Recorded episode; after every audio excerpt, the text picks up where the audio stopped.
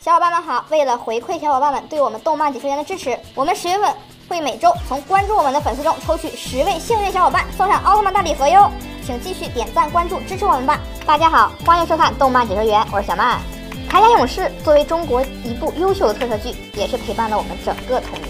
但是不知道为什么，铠甲勇士现在拍的是一部不如一部了。今天我们讲一下雪獒侠，素有战神武士之称。虽然说攻击力是五个铠甲中最强的，但是整部看下来，只能说雪翱侠的战绩其实挺令人失望的。让人比较印象深刻的战绩是第一代雪翱侠和地虎铠甲的战斗。这里的地虎铠甲是影霸召唤的，从他俩对决中就可以看出来，雪翱侠处于上风，力气非常巨大，一拳就把影霸制服。这里的雪翱侠实力超强，不愧是战神。但是在后面，雪翱侠对战异能兽的时候，被异能兽虐得极惨，要不是其他人及时赶到支援，怕是会被打得找不着北。但是为什么会这样呢？唯一能给出的原因就是召唤人太菜，因为咱们知道。铠甲勇士实力强不强，技能是一方面，另外一个重要的因素就是召唤人的心理素质。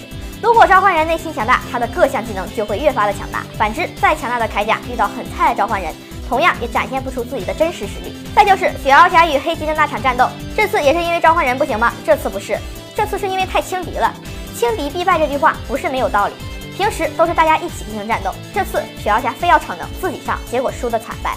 好了，今天节目就到这里了，感谢大家对动漫解说员的支持。感兴趣的小伙伴动动手指，记得关注一下我们哟，我们会有更多精彩的视频等着大家。我们下期见。